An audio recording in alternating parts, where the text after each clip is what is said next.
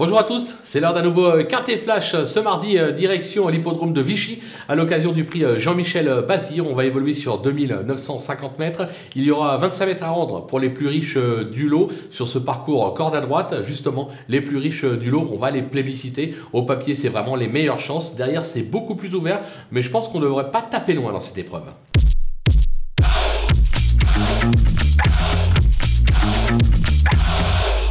Allez, c'est parti avec nos bases avec le numéro 11, Fantasianini. Euh, alors, la constance n'est pas son fort, mais ça reste en deuxième place à l'occasion du GNT à Toulouse. Parle pour elle. Le lot est plus faible cette fois-ci. Logiquement, elle devrait lutter activement pour la victoire. On va se méfier toutefois du numéro 8, Fiesta du Belvert, euh, qui est au top, comme atteste son récent succès euh, à Caen. Rendre les maîtres ne sera pas un souci. Elle vient de les rendre victorieusement justement sur l'hippodrome de Caen. Sur sa lancée, elle peut encore s'imposer. Attention également avec le numéro 10, Freno, qui monte en pression au fil de ses courses. Il est invaincu en deux tentatives sur ce type de parcours. Euh, les Martens sont en forme et surtout sont très confiants. Euh, j'ai la sensation que ces trois-là devraient logiquement disputer la victoire. Du côté des opposants, on va se méfier du 6, euh, éditeur Laravel, euh, qui est idéalement engagé à 560 euros euh, du recul, mais où en est-il vraiment?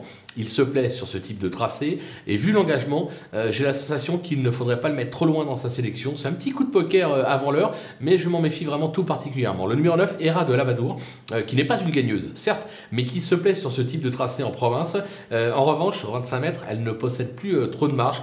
Maintenant, voilà, l'aptitude à ce type de tracé, j'ai la sensation que là aussi, ça peut venir causer une, petite surprise parce que derrière nos favoris, de toute façon, on aura des surprises. Tout comme l'As euh, Ericus Ludois, alors qui n'est pas un champion, certes, mais qui donne toujours euh, le meilleur de lui-même et qui excelle surtout quand la droite, ça aura son importance. Sa forme est sûre. Lui aussi euh, peut se placer. J'ai même la sensation que j'aurais peut-être pu le remonter un tout petit peu et l'inverser avec le numéro 6, mais on va le garder comme ça. Le coup de poker, ce sera le numéro 4, Farceuse du Prêt, euh, qui excepté un succès sur cette piste en mai dernier, elle n'a cessé de décevoir ces derniers temps. Maintenant, elle a déjà bien fait sur cette piste. Et comme je vous le dis, l'aptitude au parcours, ça a son importance dans ce type euh, de lot euh, en province, raison pour laquelle, bien engagé en tête, je m'en méfie. Les Outsiders avec le numéro 13, favori de Liton, euh, qui n'a franchement guère convaincu euh, ces derniers temps et semble actuellement loin du niveau qui a pu être le sien euh, par le passé. Maintenant, on le connaît par cœur, favori.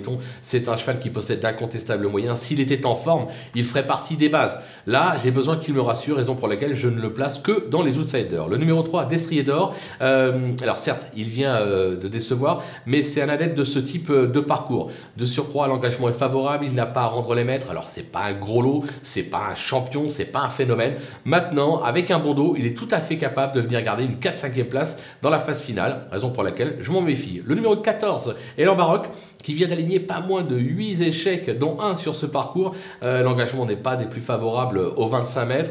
Euh, pour moi, c'est plus un cheval de canne sur mer. D'ailleurs, Cagne approche. J'ai la sensation peut-être on se profite de cette course pour un petit peu peaufiner sa forme. Maintenant, en valeur intrinsèque, on ne peut pas l'éliminer totalement, raison pour laquelle je le garde quand même en bout de piste. Les délaissés, avec le 2, euh, Doria de Vauville. Il faut remonter à l'été dernier pour lui trouver une cinquième place. Euh, c'était sur l'hippodrome de Cabourg et c'était à réclamer. Depuis, elle a aligné pas moins de 11 échecs, raison pour laquelle je tente l'impasse. Le numéro 5, Eddie du Loisir. Voilà plusieurs mois qu'il déçoit, excepté une deuxième place à Saint-Galmier en mars euh, dernier. Il est bien placé en tête, mais pour moi, ça va pas suffire, raison pour laquelle je tente également l'impasse. Le numéro 7, Drip the Best. Il a surtout brillé sous la selle ces derniers temps. Il est ici mal engagé et restera ferré. Son entourage dit qu'on peut le regarder courir, on va leur faire confiance. Et enfin le numéro 12, Dixit Danica, il faut remonter à octobre dernier pour le trouver une bonne perf depuis ses 11 échecs.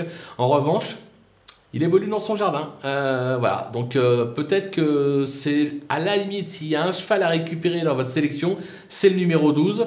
Mais moi, j'avais pas la place, je peux pas tous les garder, c'est une prise de risque, mais je l'assume. Voilà, on a fait le tour de cet événement. On va se quitter avec euh, ma sélection et mes conseils de jeu. À vous de jouer!